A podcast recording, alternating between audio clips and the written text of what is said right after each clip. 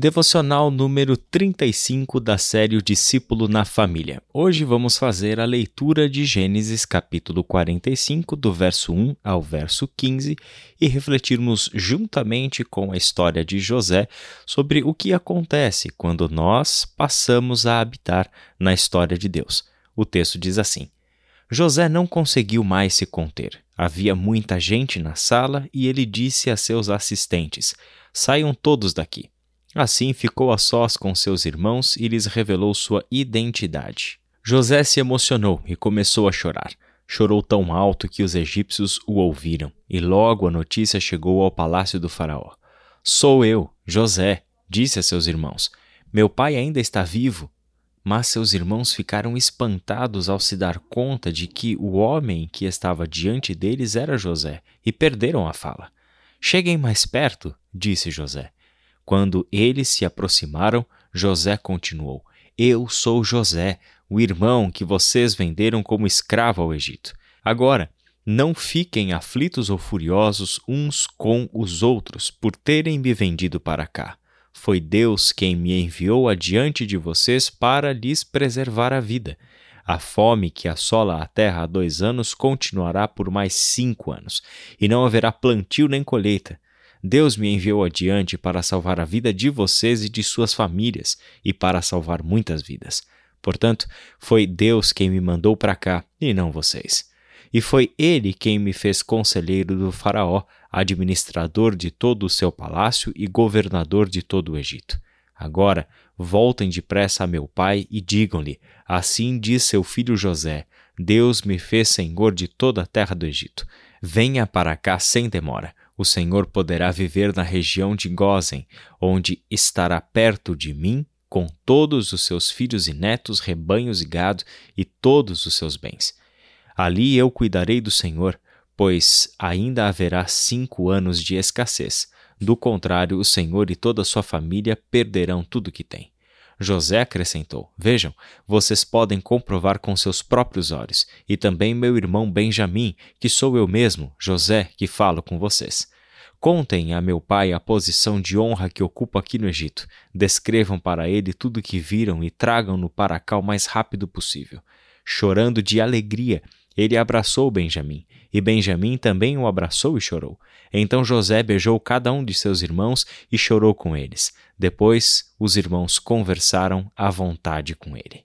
A história de José é bastante emocionante. Ela começa com José revelando a seus irmãos e ao seu pai sonhos que ele teve, sonhos de que ele haveria de ocupar exatamente esta posição que ele está ocupando aqui nessa narrativa que nós lemos.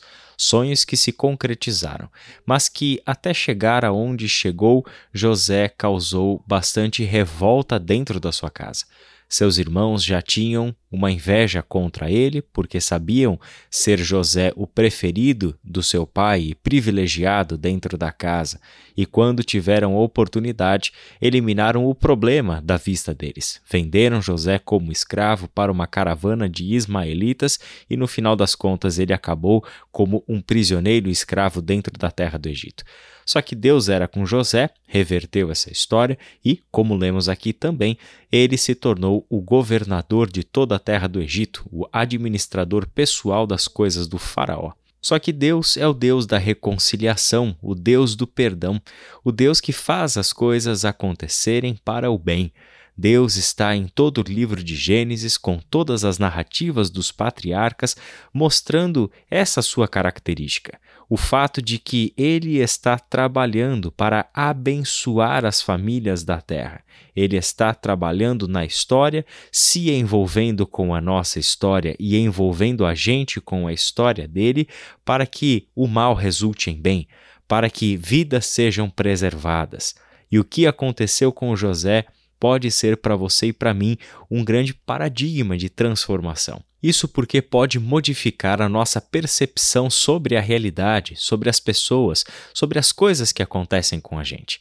José, em primeiro lugar, tem total clareza de que foi a maldade do coração dos irmãos que levaram ele para lá. A gente lê isso no capítulo 50, quando José deixa isso claro. Olha, vocês intentaram o mal contra mim, mas Deus transformou em bem. Isso é mostrado nesta narrativa que lemos com esta percepção modificada que José tem desta realidade. Embora ele saiba que é a maldade dos irmãos que fez com que ele fosse vendido para a terra do Egito como um escravo, Agora ele podia enxergar isso dentro de um plano mais amplo. José agora se via como alguém que está atuando em uma história que Deus controla soberanamente. É Deus quem avisa a José sobre o tempo de escassez. É Deus quem dá para ele o discernimento sobre como administrar a terra, o plantio, o armazenamento, para que haja mantimento em períodos de seca, em períodos de escassez de alimentos.